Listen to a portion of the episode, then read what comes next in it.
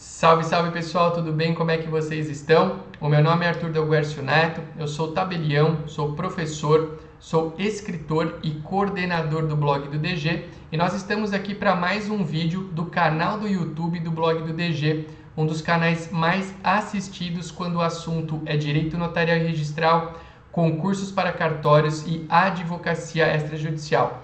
Antes de começar o nosso conteúdo de hoje, eu quero te convidar a fazer a inscrição no nosso canal. Aqui abaixo do vídeo tem um botão de inscrição e também um link para ativar a notificação de novos vídeos. Fazendo esse procedimento, você não perde absolutamente nada do nosso canal.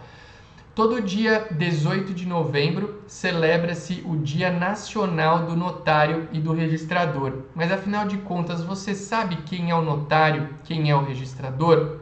Para ajudar a entender essa pergunta e a respondê-la também, eu trago aqui na tela o artigo 3 da Lei 8935 de 1994, a Lei dos Notários e Registradores Notário ou tabelião e oficial de registro ou registrador, então vejam que notário e tabelião são sinônimos, assim como oficial de registro e registrador, são profissionais do direito, dotados de fé pública, a quem é delegado o exercício da atividade notarial e registral. Então, eu tenho três informações importantes aqui, além da nomenclatura: notário, tabelião, oficial de registro e registrador.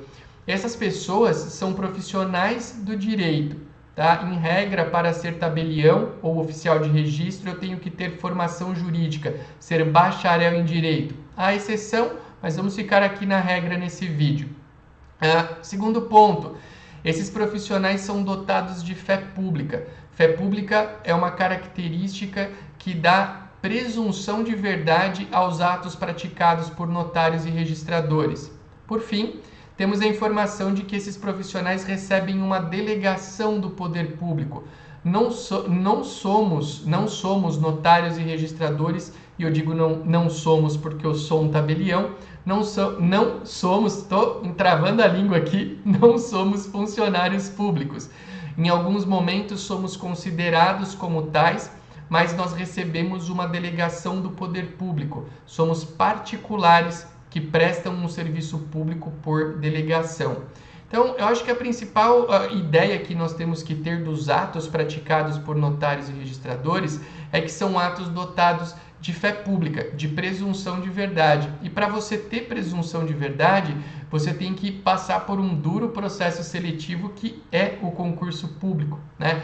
Uma consequência da fé pública interessante é a segurança jurídica, porque tudo que vai para o cartório, em regra, não é discutido, presume-se verdadeiro.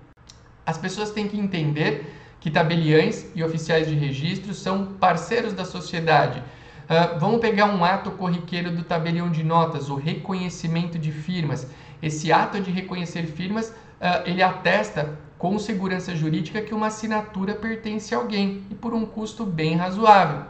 Escrituras públicas são utilizadas em muitas ocasiões, mas hoje ela é figura principal aí dentro da transmissão da propriedade. Então você tem a escritura pública como uma parte do procedimento Parte importantíssima: a escritura pode ser assinada por meio eletrônico. Onde é que desemboca esse procedimento da escritura? No registro imobiliário. Quem não registra não é dono. Então, você tem um procedimento seguro, muito seguro de transmissão da propriedade.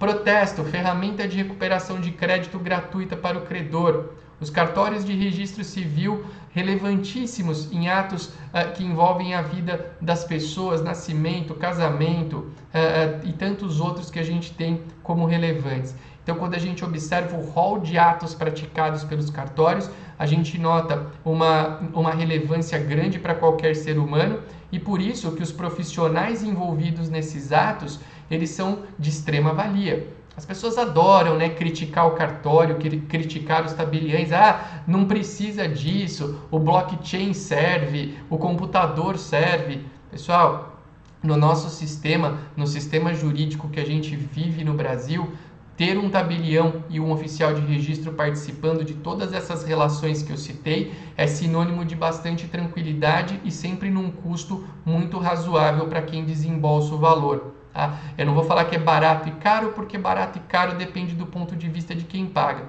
mas é algo bastante razoável.